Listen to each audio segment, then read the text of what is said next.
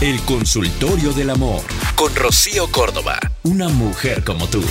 Por iHeartRadio. El SOS de amor, pues es un buzoncito a manera de desahogo. A veces lo único que necesitamos es, es soltarlo, es volverlo a contar, es sacarlo.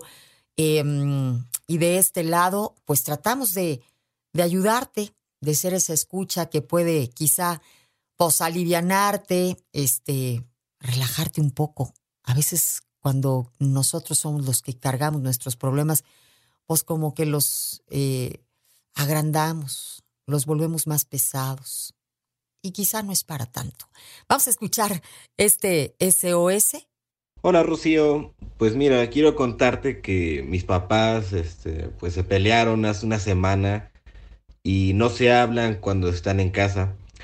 A mí me molesta porque hago el papel de intermediario. Por ejemplo, para preguntarle a mi papá si ya quiere cenar o preguntarle a mi mamá si necesita algo.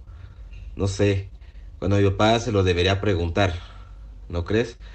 ¿Cómo le hago para que se vuelvan a hablar y arreglen sus problemas? Ay, los adultos a veces parecemos chiquitos, así, este, berrinchudos a ver quién puede más, ¿no? A estas alturas. Y luego, pues enfrente de los hijos, hijos que ya son adultos que, ¿tú te imaginas? O sea, han de voltear diciendo, ay, ya crecieron, ¿no? Bueno, ya tendrían que haber crecido. O sea, esto del a ver quién aguanta más, o sea, llevan una semana. Qué poca abuela. Porque eso contamina, ¿no? Literalmente eso de la ley del hielo es una forma de violencia y poner en medio, este, pues a una persona no está padre. O sea, mira, dile, ¿sabes qué? Su puente de comunicación se les acabó. O sea, llevan una semana, este, ya quisiste tú a lo mejor eh, pues, ser muy fuerte y tú también, pero lo único que están haciendo es estar lastimando el ambiente de nuestra casa y deja de funcionar a manera de, de comunicador, o sea, ponlos en la situación en la que pues no tengan de otra más que este desacomodarse el orgullo y, y hablar, ¿no? O sea, qué fácil. Dile a tu padre, ¿no? Porque así se ponen. Y pues la neta, la neta es que es algo muy desgastante.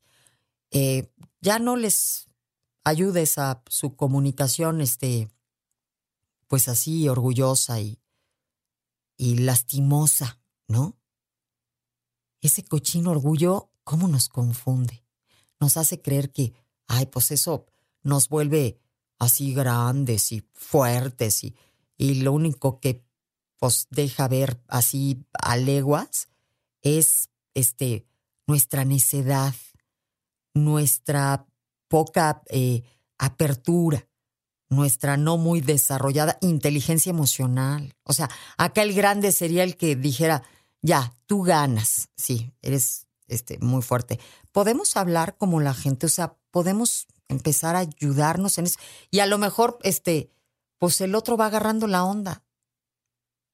En fin, tú por lo pronto, si puedes salte con los cuates, ¿no? Este, vete a hacer ejercicio, abre las ventanas para que las malas vibras pues se salgan y entiende que ese no es tu problema. O sea, no lo cargues, es de ellos.